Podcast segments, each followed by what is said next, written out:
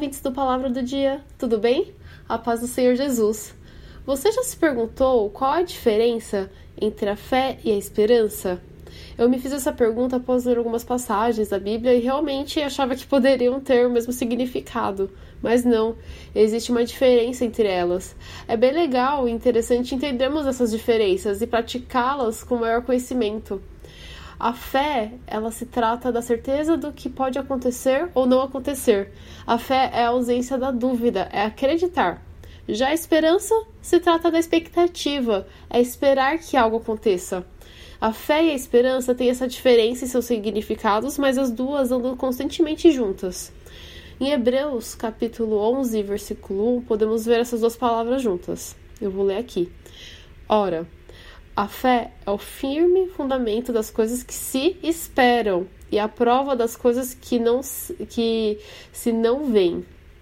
Outra passagem que eu gostaria de ler hoje está em Romanos, capítulo 8, versículos do 24 a 28, que diz assim: Porque em esperança fomos salvos. Ora, a esperança que se vê não é esperança, porque, porque alguém que vê, como esperará?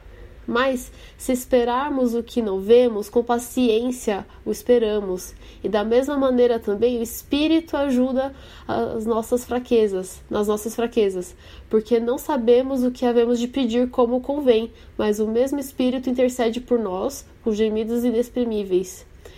E aquele que examina os corações sabe qual é a intenção do Espírito, e é ele que, segundo Deus, intercede pelos santos, e sabemos que todas as coisas contribuem juntamente para o bem daqueles que amam a Deus, daqueles que não chamamos segundo o seu propósito. É, praticar a fé e a esperança é algo contínuo, que deve ser buscado e praticado todos os dias. É importante identificarmos no interior dos nossos corações a quantidade de fé e de esperança que temos.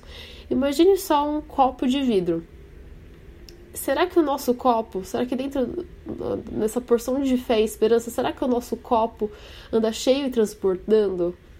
Imagine isso, como você se avalia? Ou ele ou essa porção de fé e esperança está pela metade, ou ele se encontra vazio nesse momento, ou então esse copo estava com uma boa porção de fé e esperança, mas as, situa mas as situações das nossas vidas, o próprio inimigo fez com que esse copo fosse furado e trincado e agora está vazando gradativamente. Isso é possível identificar em nossas vidas quando analisamos as nossas reações perante as situações de nossa vida. Como estamos reagindo perante as situações de nossa vida que precisamos da fé e da esperança? Crendo que tudo se transformará porque está nas mãos de Deus? Mesmo parecendo impossível? Ou entramos em desespero? Ou ficamos desanimados e sem perspectivas? É hora de refletirmos como está nossa porção de fé e esperança. É, não pense que não há uma solução para essa falta de fé e esperança, caso você identifique, pois existe sim uma solução. Use as ferramentas que Deus nos deixou, que nos aproxima mais e mais da presença dele. Ore, converse com Deus e permita que o Espírito Santo analise seu coração, assim como lemos no versículo 26 de Romanos, capítulo 8. Adore e cante louvores para Ele. Leia a Bíblia, comece um versículo ou um capítulo por dia. O importante é começar, mesmo parecendo pouco, e aumente conforme se sentir confiante. Outra ferramenta que nos aproxima de Deus também é o jejum. Se sentir no coração, comece e peça direcionamento de Deus nesse jejum. O importante é usar essas ferramentas que Deus nos deixou para nos aproximarmos mais e mais de Deus e que essa porção de fé e esperança transborde. Amém? Se você curte nosso podcast do Palavra do Dia, não deixe de nos seguir nas redes sociais. Temos o Instagram com arroba palavradodia.app e temos o Facebook também com a página Palavra do Dia. Vocês também podem entrar no nosso site no link www.aplicativopalavradodia.com, aplicativo Palavra do Dia tudo, tudo junto, para nos conhecer melhor, tirar suas dúvidas e se você se sentir à vontade, pode fazer um pedido de oração. Estamos sempre à disposição. Que Deus te abençoe e até a próxima.